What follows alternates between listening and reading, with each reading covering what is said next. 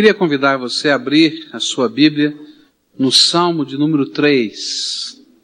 Salmo de número 3. Esse é bem fácil de achar, né? Bem no meio da Bíblia. Amém?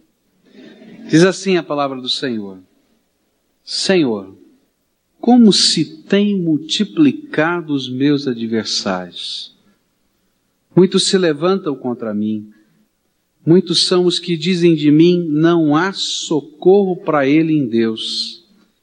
Mas tu, Senhor, és um escudo ao redor de mim, a minha glória e aquele que exalta a minha cabeça. Com a minha voz clamo ao Senhor, e ele do seu santo monte me responde. Eu me deito e durmo. Acordo, pois o Senhor me sustenta. Não tenho medo dos dez milhares de pessoas que se puseram contra mim ao meu redor. Levanta-te, Senhor. Salva-me, Deus meu, pois tu feres no queixo todos os meus inimigos, quebras os dentes aos ímpios a salvação vem do Senhor, sobre o teu povo seja a tua bênção.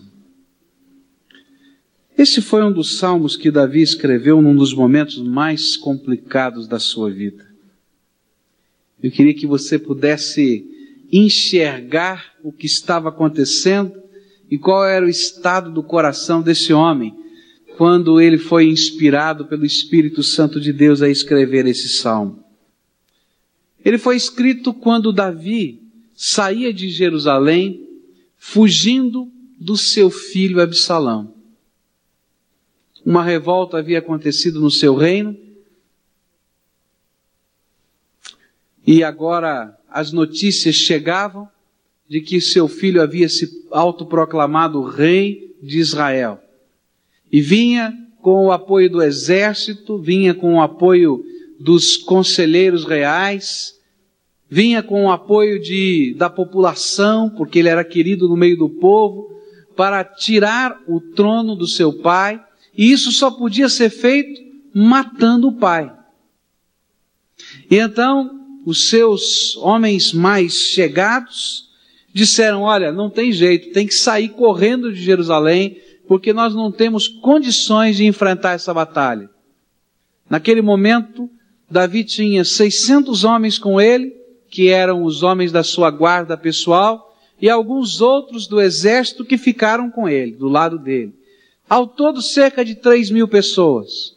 Enquanto que todo o outro contingente do exército de Israel estava do lado do seu filho Absalão. Todos os conselheiros estavam lá, menos Uzai, um dos conselheiros apenas que estava com Davi. E de repente ele começa a sair de Jerusalém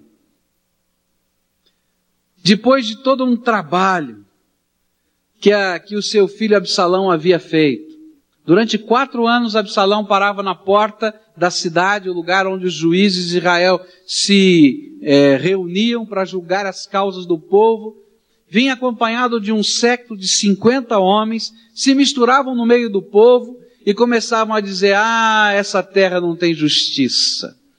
Se eu fosse rei nesse lugar, haveria justiça nessa terra. E como um político em campanha, ele saía para ouvir as causas de todas as pessoas, a abraçar os homens, e eles diziam, tá vendo? O rei está ocupado lá no palácio, mas o filho do rei está aqui com a gente. E esse era o sentimento do povo. E nessa hora então, quando Davi vai saindo, aquelas pessoas que antes gritavam, exaltavam Davi, Alguns deles saíam na rua para xingar. Teve um homem chamado Simei que acompanhou Davi algum tempo. Lançava impropérios, pegava pedras e terra e jogava sobre Davi enquanto ele saía da cidade. Antigos amigos e protegidos desapareceram. Não sobrou muita gente, não. Até o filho de Jonatas, Mefibosete, que comia à mesa do rei todo dia, protegido do rei, não estava lá. E o pior de tudo era o boato que corria no meio do povo. O boato era: não há mais socorro para você, Davi. Um dia você foi ungido, mas agora não é mais. Você já pensou isso? Saindo esse homem e ouvindo estas coisas, não tem esperança para você nem em Deus. Você foi abandonado pelo Senhor. Não tem jeito mais para a tua vida. Nesse momento, Davi faz um grande clamor a Deus. E o clamor não é o Salmo 3, é o Salmo 142. É aquele momento de aflição, de angústia, de desespero, que ele levanta a sua voz e clama ao Senhor. Os estudiosos dizem que o Salmo 42 foi a oração que ele fez na hora da sua maior angústia nesse tempo. E que o Salmo 3 é a gratidão depois dele ser consolado e animado pelo Senhor. O hino 380 do seu inário é o Salmo 142, quase que literalmente colocado aqui, numa forma cantada. E eu queria que você cantasse conosco a oração que Davi fez quando saía de Jerusalém. Que você pudesse enxergar esse momento, que você pudesse olhar para as palavras que estão aqui e entrar dentro do coração do homem de Deus que está saindo, que está indo embora, que parece que perdeu a bênção, que parece que não é mais um ungido. Será que Deus vai ouvir essa oração? Canta conosco, hino 380. Com a minha voz clamo ao Senhor, com a minha voz ao Senhor suplico, diante dele a queixar meu estou, diante dele exponho a minha aflição. Quando aqui dentro de mim espírito, tu então conheces minha vereda.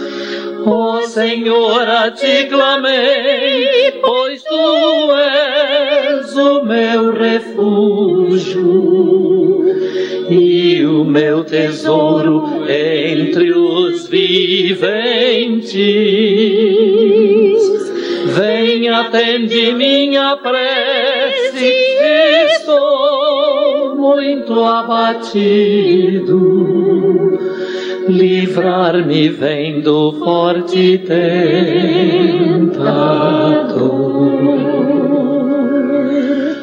Com a minha voz clamo ao Senhor, com a minha voz ao Senhor suplico, diante dele a queixar meu estou. Diante dele exponho a minha aflição. Tira-me desta prisão e assim louvarei teu nome. Então os justos me cercarão.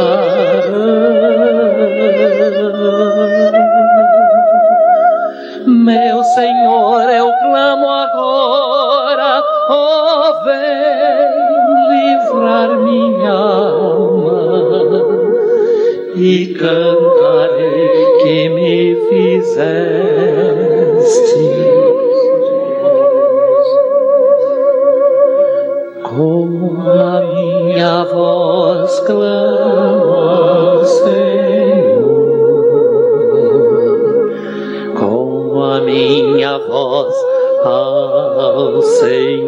Suplico, diante dele a queixar-me eu estou, diante dele exponho a minha aflição.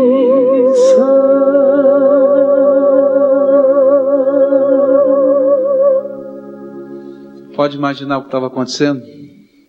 Quando ele diz aqui, não há lugar onde me refugiar, sabe por quê? Eles saíram fugindo e disseram: Vamos para o deserto. Quando chegaram no deserto, chega uma notícia: saiam já daí. Há um perigo iminente, há um conselheiro do rei que está dizendo que se os exércitos todos de Israel vierem a uma só contra vocês nessa noite, você está aniquilado. E eles sabem que vocês foram para o deserto. E aí, então, a hora que eles iam parar para descansar daquela corrida do dia inteiro, juntaram todas as coisas e disseram: Vamos, vamos seguir viagem. Para onde?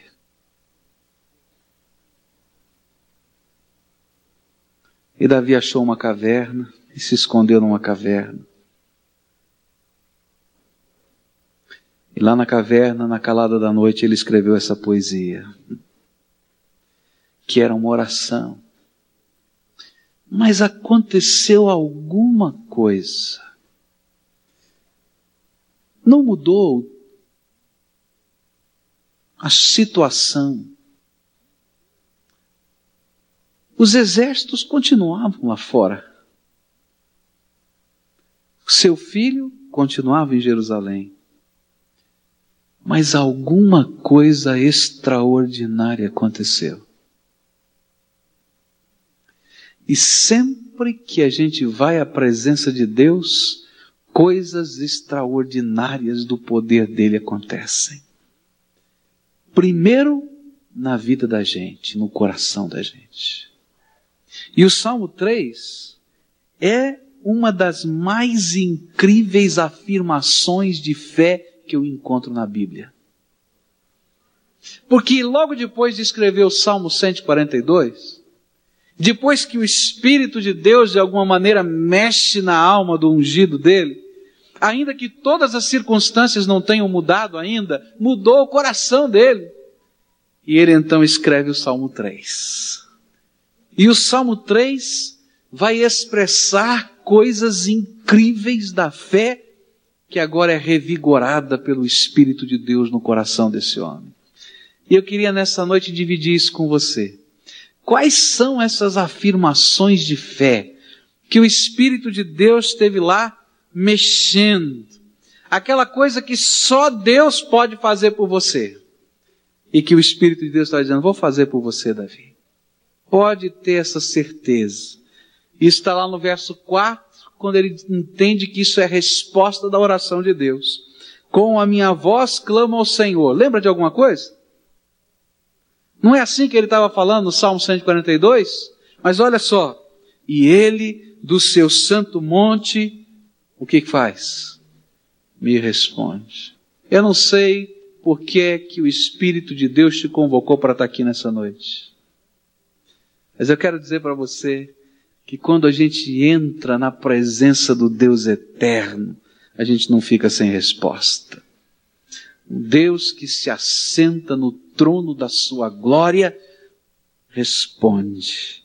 E ainda que a gente não esteja enxergando com os nossos olhos tudo que vai acontecendo na dimensão do Espírito, o coração da gente começa a viver e trazer a realidade pela fé aquilo que Deus vai fazer. Quais são as afirmações de fé que esse homem de Deus nessa hora, movido pelo Espírito, nos ensina? Verso 3 vai dizer a primeira delas. Mas tu, Senhor, és um escudo ao redor de mim.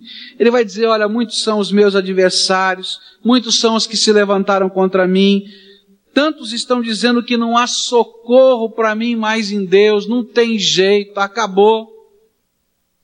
Mas, Senhor, sabe o que eu sinto mesmo no meu coração? Sabe qual é a certeza que eu tenho na minha alma? Que o Senhor é o meu escudo. Essa foi a primeira afirmação de fé. O Senhor é um escudo que está sobre mim. Os estudiosos da língua hebraica dizem que a preposição que foi usada aqui é uma preposição tão forte, tão forte, que algumas versões traduz, ao invés de redor de mim, sobre mim, colocado em cima da minha cabeça. E a figura que fica muito forte para a gente é de um dos tipos de escudo que eram usados naquele tempo. E lembra que Davi era um guerreiro. Ele entendia muito bem dessas armas. E naquelas guerras de antigamente se usavam vários tipos de escudos diferentes. Havia um escudo redondo que se usava para a batalha corpo a corpo com a espada. Mas havia um tipo de escudo especial que era feito de madeira, recoberto com couro e que era alto, mais ou menos dessa altura aqui. E normalmente se usava esse escudo para duas coisas. Se usava esse escudo para lutar contra os flecheiros, aquelas flechas que vinham voando, e então aqueles que tinham o escudo redondo chegavam bem pertinho daqueles que tinham esse escudo de madeira, se encostavam às costas, na verdade se reclinavam sobre o chão e faziam como que uma cobertura sobre a cabeça. Mas se usava também esse escudo contra a cavalaria. Lembra o cavalo? Né? O pessoal vinha a cavalaria atacando e eles faziam uma formação com esse escudo, fincavam o escudo na terra, apoiavam o escudo sobre as costas e o cavalo normalmente passava por cima daquela barreira de madeira. Era possível a gente sentir o peso do cavalo, era possível sentir a, o impacto da patada, mas você não era destruído. E era mais ou menos isso que Davi estava dizendo para a gente. Olha, o Senhor é o meu escudo. Ainda que todas as pessoas não acreditem, ainda que as, todas as pessoas estejam dizendo que não tem jeito, que não tem esperança, que não tem maneira, mas Senhor, eu sinto, eu percebo a tua presença na minha vida, e na verdade tu és o escudo que está sobre a minha cabeça. Tu és o único, na verdade, que pode ser o meu escudo nessa hora. Eu quero dizer para você que talvez seja essa a tua situação. Talvez que nem a mesma maneira de Davi, você está vivendo tantas coisas que estão envolvendo a tua vida, tantas circunstâncias e situações que estão aí pressionando você. Quem sabe até algum, alguém está dizendo, olha, nem Deus dá jeito para a tua vida. Mas eu quero dizer para você que é alguém que pode ser escudo sobre você. Escudo que cobre a cabeça. Talvez no meio dessa situação que você está vivendo, você está sentindo até a pressão, o peso sobre as suas costas. Como não sentir? Mas é o Senhor quem está sustentando e protegendo a tua vida. Era interessante que nesse tipo de batalha, assim que o cavalo passasse, aqueles que estavam agachados debaixo do escudo saíam correndo pelas costas do cavaleiro, se levantavam para lutar de novo. E aquilo que Deus estava falando e ele estava sentindo é que Tu és, Senhor, o único que não somente me refugia e me ampara porque não tem lugar na face da terra onde eu possa me esconder, mas é o único que pode me dar ânimo para me levantar e lutar por alguma coisa. Esse é o Senhor da nossa vida. Eu creio que o Senhor o trouxe aqui nessa noite para lhe mostrar aquilo que Ele quer fazer e aquilo que Ele pode fazer na sua vida. Eu creio que o Senhor quer ministrar no teu coração alguma coisa. E talvez seja a hora de Deus mexer com a tua vida e você precisa abrir primeiro a porta do teu coração, como Davi fez. O Salmo 142 para mim é chave. Quando a gente abre a alma diante do Senhor e fala para Ele aquilo que a gente não pode, aquilo que a gente não consegue, aquilo que a gente não tem, aquilo que a gente não faz, quando a gente se quebra diante do Senhor, então o Espírito Santo de Deus vem com graça e é Ele que revigora a nossa alma. Sabe qual é a segunda afirmação de fé que esse texto me ensina? Ela ainda continua no verso 3. Mas tu, Senhor, és um escudo ao redor de mim, a minha glória. A minha glória.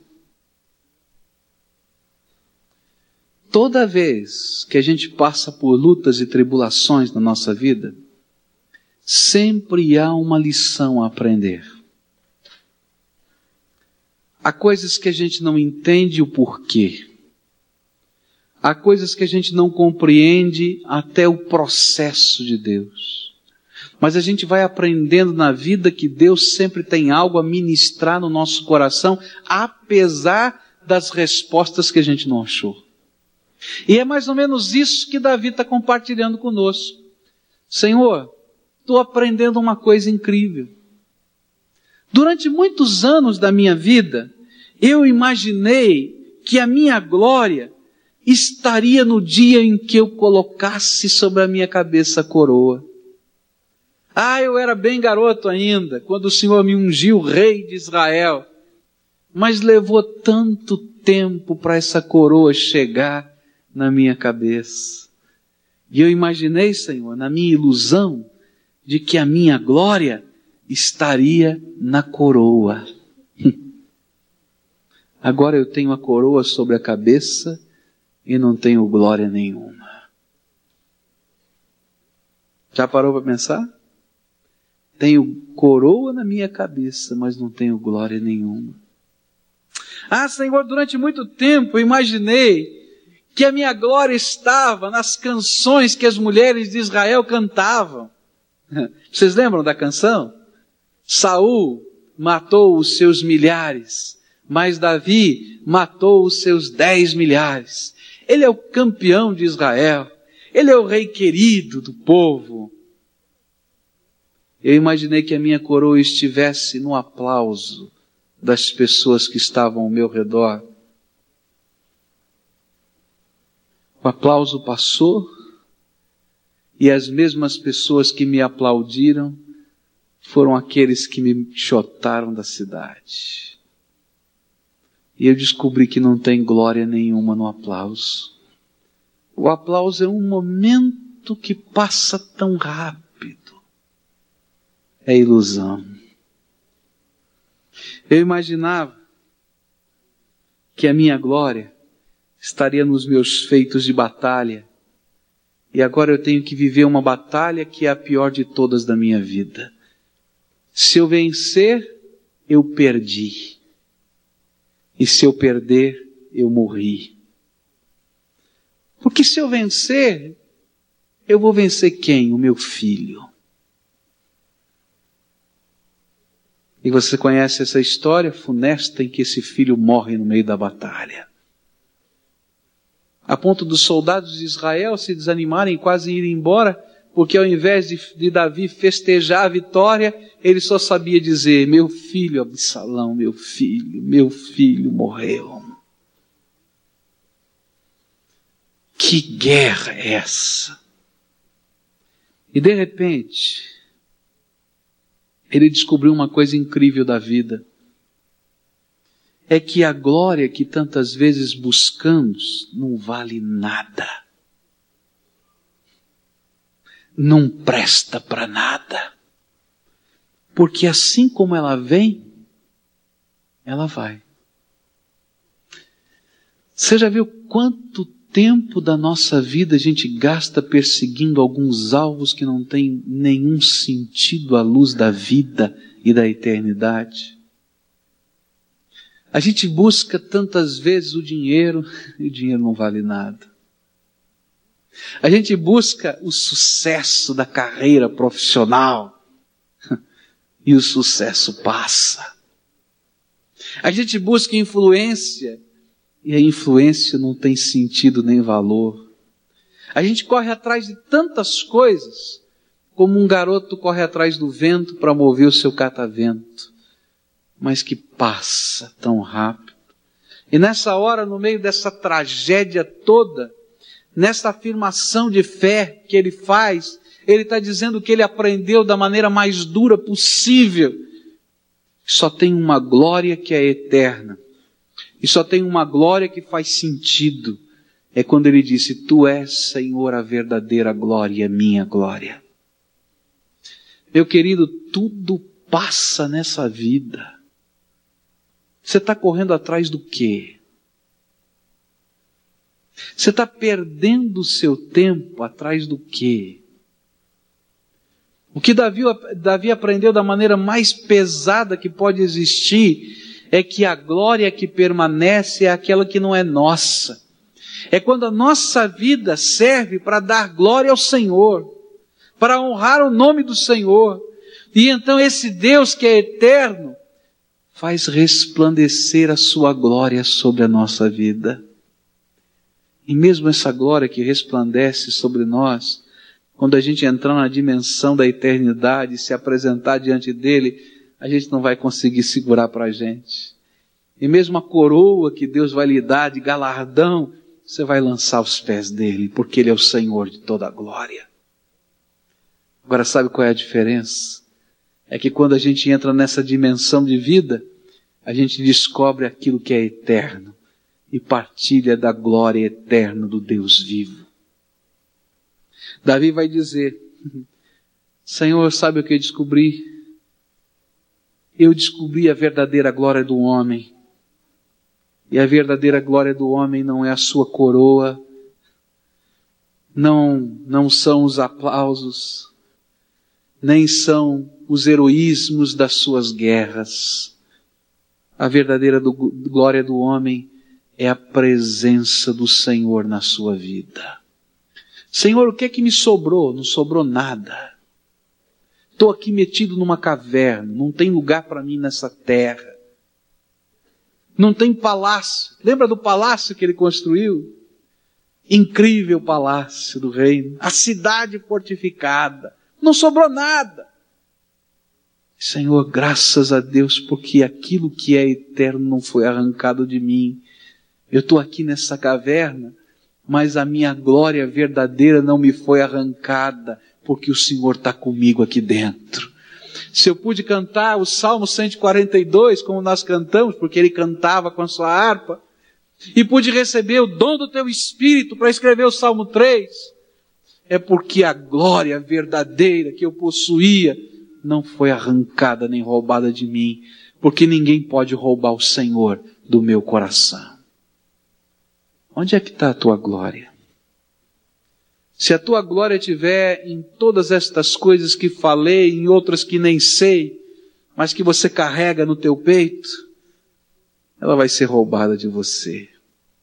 Ou vai passar. Vai passar. Quando Napoleão escreveu lá na ilha de Elba, as suas memórias, parte das suas memórias, ele faz uma reflexão incrível sobre Jesus. Ele fala sobre essa glória do Senhor, sobre os homens que morreram por causa da fé. Ele diz: como é que a gente pode entender um negócio desse? Eu que fui homem de guerra e perdi a minha glória. Estou metido aqui no exílio, numa ilhazinha não me sobrou nada. E como é que pode ser que um homem morto faça com que tantas pessoas continuem marchando por ele?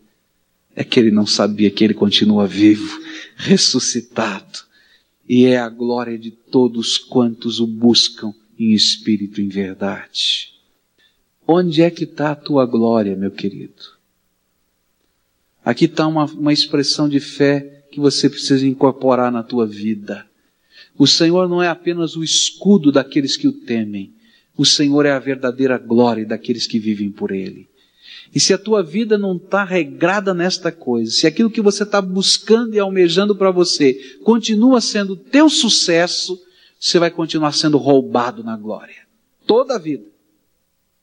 Mas no dia em que você fizer da sua vida a expressão da glória de Deus, ninguém pode roubar a glória porque a glória de Deus é eterna, permanece para sempre e é dele e nos é colocada como dádiva e misericórdia dele. Terceira coisa que esse texto me ensina nessa afirmação de fé, e é incrível, continua ainda no verso 3. Mas tu, Senhor, és um escudo ao redor de mim, ou sobre mim. A minha glória e aquele que exalta a minha cabeça, aquele que levanta a minha cabeça. E aqui é uma reflexão incrível. Quando Davi saiu de Jerusalém, ele saiu triste, não dava para sair de lá alegre. Diz a Bíblia que ele saiu descalço. Essa era uma expressão de luto, de tristeza, de servidão. As pessoas que andavam descalços eram os escravos. E o rei saiu descalço. E mais, diz a Bíblia que ele cobriu a sua cabeça, ele escondeu o seu rosto, e ele saiu de cabeça baixa, não olhando para o olhar de ninguém, não encarando ninguém. Ele saiu ali coberto e escondido. Eu acho que uma cena que pode, você pode retratar o que estava acontecendo é o cortejo de Davi saindo, seus homens saindo, as suas esposas saindo, todo aquele séquito saindo, mas o rei coberto, sem glória nenhuma, cabeça baixa. Às vezes eu fico vendo isso quando passa aqueles relances de programa de televisão que mostram o presidiário e de repente chega a câmara de televisão para focalizar o rosto do, do presidiário, o que, que ele normalmente faz? Ele levanta assim, se cobre. Davi fez a mesma coisa, ele estava saindo com a cabeça baixa e coberta. Não dá para levantar a cabeça no meio de uma situação desta. Mas agora ele vai dizer: Senhor, tu és o único, tu foste, Senhor, o único que teve poder para fazer uma coisa impossível. Eu estou orando agora e a minha cabeça está levantada, porque foi o Senhor que tocou na minha vida e levantou a minha cabeça. Pois quando eu clamei a Ti, Senhor, a Tua resposta foi o consolo, a Tua resposta foi a força, o Teu toque foi a esperança que nasceu de novo. A tua presença no meu coração, a despeito de tudo que as pessoas falaram a meu respeito, foi o que me consolou e me animou. Tanto, Senhor, que eu pude deitar e dormir. Pude me levantar porque fui sustentado e amparado pelo Senhor. O medo, Senhor, que eu trazia no peito, a angústia, Senhor, que consumia minha alma, foi trocada por uma coisa esquisita, pela segurança de que o Senhor está no controle e que só o Senhor pode ser a minha verdadeira salvação. Só Deus pode fazer isso. Porque do lado de fora da caverna, ele continuava sendo perseguido lá no centro político do país, Jerusalém, continuavam a discutir qual era a maneira de matar o rei. E o conselho foi esse: reúnam todos os exércitos de Israel que haja uma grande massa de soldados. E você, Absalão, vai comandar esse grande exército. Porque você tem que ser um guerreiro agora. E a tua maior vitória vai ser matar o seu pai. Quem pode dormir com um negócio desse? Quem pode levantar a cabeça numa pressão dessa? Se não for um milagre de Deus acontecendo no coração. Esta semana estava conversando com uma com uma irmã falando do seu filho e houve um falecimento na sua casa. E aí o seu filho disse: Puxa vida, às vezes eu me sinto até culpado por estar alegre. Isso me fez lembrar uma história antiga de uma outra irmã que tinha perdido a sua mãe e disse a mesma coisa um dia para mim: Pastor, eu estou em crise. Eu perdi minha mãe. Mas como é que eu posso estar tão bem? E eu disse assim: Sabe o que se chama isso? Ela disse: Não. Eu disse: A paz do Espírito Santo que excede todo o entendimento e que guarda a nossa alma e o nosso espírito em Cristo Jesus. Quem é que pode, no meio de uma batalha dessa, continuar de cabeça erguida, sentir tranquilidade, confiança? Só aquele que é sustentado pelo Senhor. E Davi vai dizer isso para a gente com todas as letras. Sabe Deus? Minha cabeça está levantada. Tirei a máscara da, da, angústia de sobre mim. Posso até vestir os meus sapatos. Porque é o Senhor quem levantou a minha cabeça. Tem coisas que não importa onde a gente bata a porta, a gente não vai encontrar solução para a gente. Tem situações que a gente não vai enxergar esperança. Só existe alguém, uma pessoa que pode entrar nessa história e fazer diferença. É quando a gente bate na porta da graça de Deus e deixa o seu Espírito Santo invadir a nossa vida. Ele não somente faz diferença do lado de fora da vida da gente, mas ele começa a fazer diferença pelo lado de dentro da vida da gente. O grande milagre de Deus começa no teu coração. Antes que ele tome forma aqui fora, ele primeiro precisa nascer como milagre de Deus dentro da tua alma. E essa é a verdadeira experiência com Cristo. Essa é a verdadeira experiência de fé. Essa é a verdadeira experiência de comunhão com Deus. Quando a gente entra na dimensão do Santo Deus e descobre que ele não está impassível lá no seu santo monte com seus olhos fechados, seus ouvidos tampados, mas ao contrário, ele é o Senhor da graça, ele é o Senhor da misericórdia, ele é o Senhor da salvação, ele é o Senhor que mexe com a nossa história. E a gente então abre a porta do coração e diz aquilo que a gente precisava ter dito há muito tempo: Senhor, só tem esperança para mim na tua misericórdia, na tua graça, salva-me. É interessante que a gente pode entender isso à luz dos problemas da vida. É interessante que às vezes a gente entra em tantas encruzilhadas da vida que a gente sente isso, percebe isso e crê no que eu estou falando. Agora eu queria que você entrasse na dimensão de Deus. E Deus está olhando para toda a humanidade, para todas as pessoas, e está vendo que muita gente está correndo atrás de tanta coisa que não vale nada, que vai acabar, que vai perecer no tempo e no espaço. E a gente não descobre que a gente precisa da salvação eterna, que só pode vir dele. Que no dia do juízo só tem um jeito de você entrar nesse juízo de cabeça erguida, se você for conduzido com a mão dada mesmo pelo Senhor Jesus, dizendo: Vem comigo, porque eu te salvei no meu sangue. Que não tem jeito de sobrar alguma glória você pode fazer todas as boas obras dessa história, que não vai sobrar glória diante da majestade de Deus porque você é pecador. Não tem jeito. Só tem um jeito de a glória estar sobre a tua vida. É uma glória emprestada, que vem da graça do infinito Deus, que é eterno. E Ele vai dizer: Vem cá você, do jeito que está.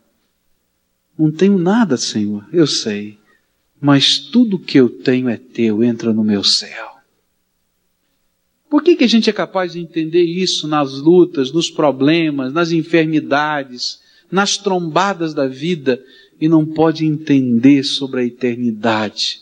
Por que tantas vezes a gente é capaz de chorar, de clamar, de pedir, Senhor, entra na minha história, no meio do problema, mas não pode se render incondicionalmente para que Deus entre para toda a eternidade na nossa vida. Porque só existe uma vitória que permanece. É a graça de Deus na nossa vida. E Davi vai dizer isso na sua última afirmação de fé. Ele vai dizer nos versículos 7 e 8 que ele não queria apenas que o Senhor fosse o seu refúgio. Ele não queria permanecer o resto da sua vida dentro da caverna. Mas ele queria que o Senhor fosse a vitória e a salvação da sua vida. Ele queria que as coisas que Deus estava realizando dentro da sua alma tomassem forma concreta fora da caverna. Deus não quer apenas ser um lenitivo. Ele quer ser a tua salvação. Ele quer mudar a tua história. Ele quer fazer diferença na vida da gente. E é assim que Deus trabalha. E essa história é triste, mas é bonita.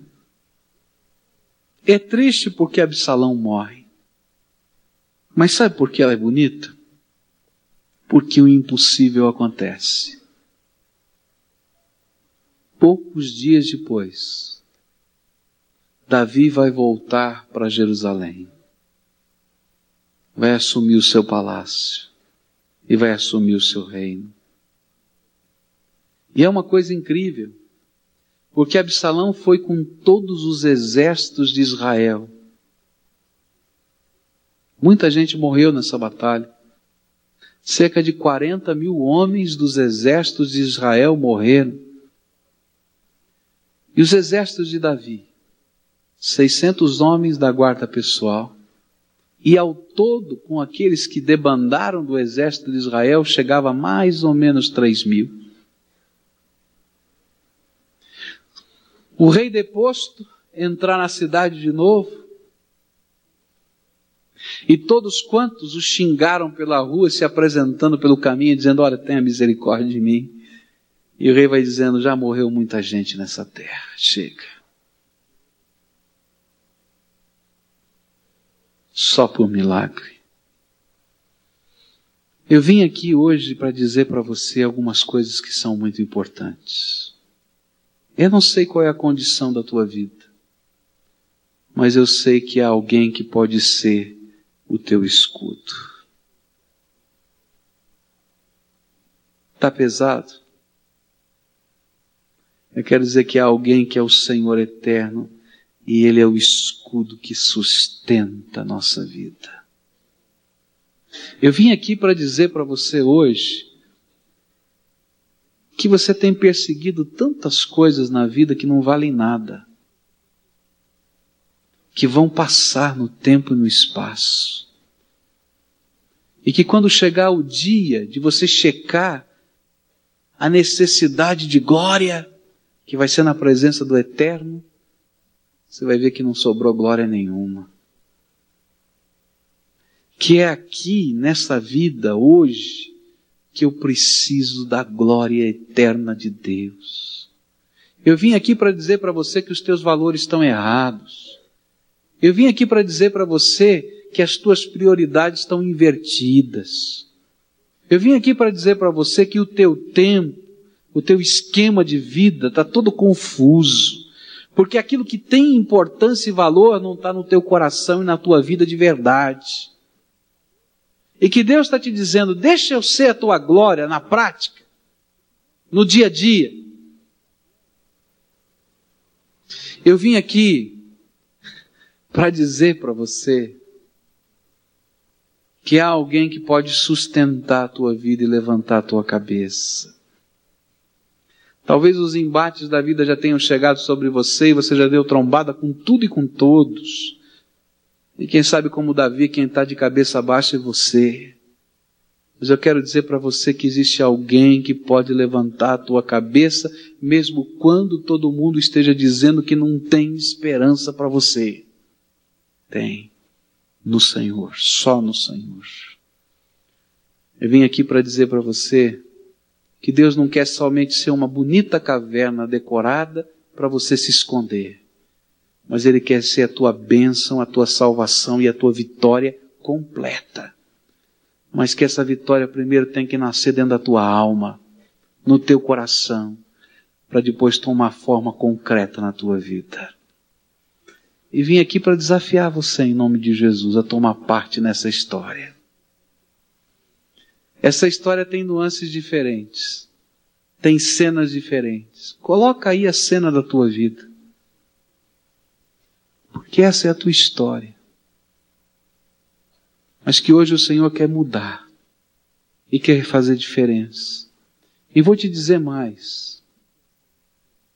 Não espere como Davi. Tanto para entender tudo isso. Sabe por que, que Davi estava metido nessa história toda? Porque no apogeu da sua glória, ele achou que podia tudo quando não podia nada. E um dia, olhando pela janela do seu palácio, viu uma mulher muito bonita que tomava banho, que não era sua esposa era a esposa de um dos oficiais do seu exército. E ele disse: Vou dormir com essa mulher porque eu sou rei de Israel. Hum, eu tenho a coroa na cabeça. Quando chega o profeta Natan, diz: Nada, Davi. Você não entendeu nada. Ele diz: Ah, pequei, pequei, mas não entendeu nada. Como às vezes a gente faz, pequei, Senhor, pequei. Mas a gente não acerta a vida e não coloca em ordem os valores. Então Deus deu uma mexida geral. E lá na caverna ele diz: Senhor, tu és o meu escudo, mas só hoje eu entendi que tu és a minha glória. E você vai esperar o que na tua vida? Será que não está na hora, no tempo, no momento de dizer, Senhor, com casca e tudo, está aqui alguém que precisa ser descascado. Sou eu. Entra na minha história. Está pesado, mas seja a minha glória eterna. Faça diferença, seja a minha salvação. Você gostaria de, com a tua voz, clamar ao Senhor hoje? E dizer: Senhor, entra na minha história e entra na minha vida? Eu queria convidar você a quem o Espírito Santo está falando agora. Você sabe que Deus não falou com o vizinho, com, o, com a pessoa que está do teu lado, mas falou com você hoje. Para fazer uma entrega diferente. A entrega de dizer, Senhor, tenho buscado muita coisa na minha vida mas não tenho alcançado, não. Porque até aquilo que eu alcancei passa tão rápido. Muda o meu valor, Senhor, porque eu quero buscar a tua glória. Há alguém a quem o Espírito Santo está falando aqui nessa noite? Eu queria convidar você a deixar o seu lugar e numa atitude de quebrantamento, de confissão, de reverência, de entrega incondicional. Você deixar o seu lugar vir aqui à frente, nós vamos orar juntos dizendo: Senhor, o que eu quero buscar é só a tua glória na minha vida agora. Porque tu és a minha salvação e o meu escudo. Porque na verdade, se a gente olhar ao redor, ao redor, só o que vai sobrar é a bênção do Senhor sobre nós, é a tua presença. Há alguém aqui a quem o Espírito Santo está falando? Vai deixando o teu lugar agora, em nome de Jesus. Vem já, desce aí da galeria, vem aqui de baixo. Se o Espírito de Deus estiver falando com você, você está ouvindo a voz do Senhor, é sincero isso na tua alma, é resposta à palavra de Deus, então vai vindo em nome de Jesus. Vem já. Porque esse é tempo de Deus na nossa vida. A gente faz uma checagem aí geral. ver o que o Espírito Santo está confrontando com a gente, está mostrando para a gente, e dizer, Senhor, agora vou, vou colocar isso em ordem, com a tua graça. O Senhor está abrindo os meus olhos para perceber, o Senhor está me fazendo enxergar, então eu quero responder, Senhor. Há mais alguém aqui o Espírito Santo está falando? Vem já, em nome de Jesus, vem. Sai do teu lugar, sai da tua direita aí, da tua esquerda, não se importa com quem está aí sentado, mas vem, se o Espírito de Deus está falando com a tua alma, vem. Vem já, em nome de Jesus.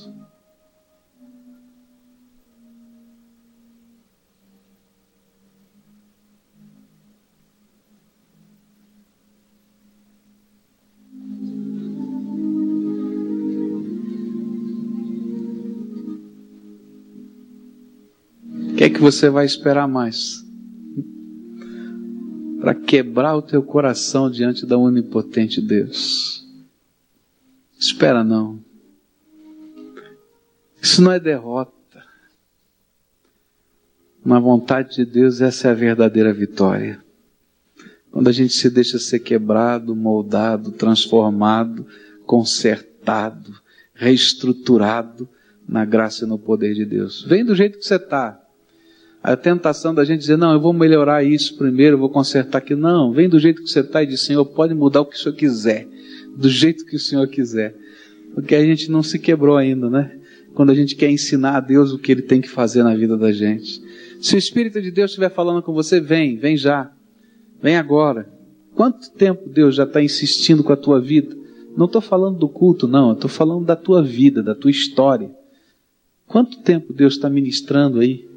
Então deixa o Espírito de Deus fazer diferença na tua vida, do jeito dele e da maneira dele, segundo a vontade dele.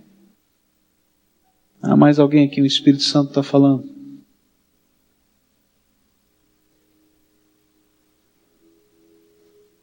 Isso. É o Senhor quem fala. Vamos orar ao Senhor agora. Há algumas coisas que são específicas, sabe? Que o Espírito Santo fala com a gente. Eu sei que o Espírito de Deus mostrou, revelou algumas coisas que são da tua vida, que ninguém aqui mais sabe, só vocês que estão aqui. Estas a gente tem que colocar em primeiro lugar no altar de Deus. Então eu queria orientar você a fazer essa primeira oração. Depois eu quero orar junto com você, mas essa primeira oração eu não posso fazer. Porque ela é só tua, ela é tão privada, tão particular, que eu não posso entrar. Só você e o Espírito de Deus sabe. Há coisas que têm nome, que o Espírito ministrou na tua vida que precisam ser colocadas no altar. Entende?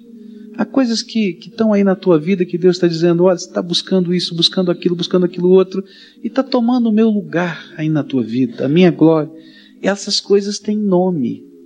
São coisas concretas que você pode identificar. Então agora você vai colocar isso no altar de Deus. Você vai dizer: Senhor, Tu tocaste o meu coração a respeito disso, disso, disso, disso, e dá os nomes. E eu vim aqui na frente, Senhor, para colocar debaixo da tua autoridade. E quero dizer que essas coisas não são mais minhas, não vai ser do meu jeito, mas eu quero que o Senhor esteja ministrando, usando, fazendo do teu jeito. Você pode orar assim? Concorda em orar assim? Então curva a tua fronte e fala isso com o teu Deus. Porque essa é a parte da oração que é só tua. Coloca no altar de Deus.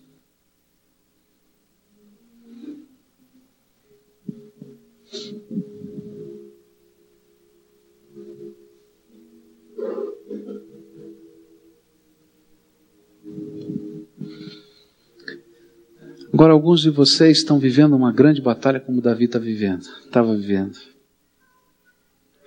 E sei que uma das razões de vocês estarem aqui na frente é por causa dessa batalha.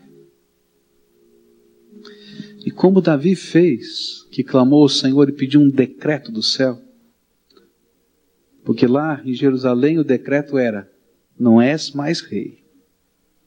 E ele disse: Senhor, assim como um dia eu não pedi para ser rei, e o Senhor me separou e fui ungido pela tua graça, então decreta do teu santo monte o milagre que eu preciso.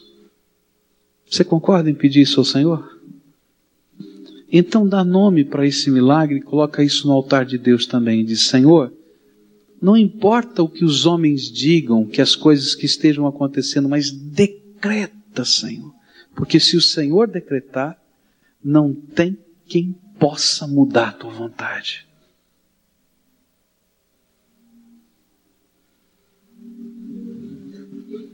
Agora eu quero orar por você. Querido Senhor, está aqui o teu povo. Eles são teus filhinhos, são preciosos aos teus olhos. Senhor, tu sabes de todas as coisas, tu sabes até quantos fios de cabelo eles têm na cabeça.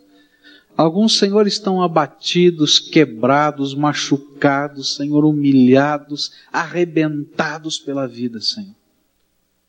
Estão aqui porque creram na mensagem que foi anunciada, de que tu és o escudo sobre a cabeça da gente.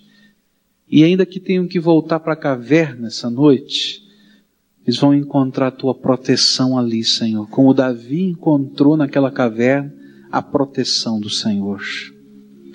Ó Senhor, alguns chegaram aqui na frente, Senhor, porque já perderam toda a glória, não sobrou mais nada, Deus aquelas coisas que eram importantes, preciosas, foram-se todas, Senhor.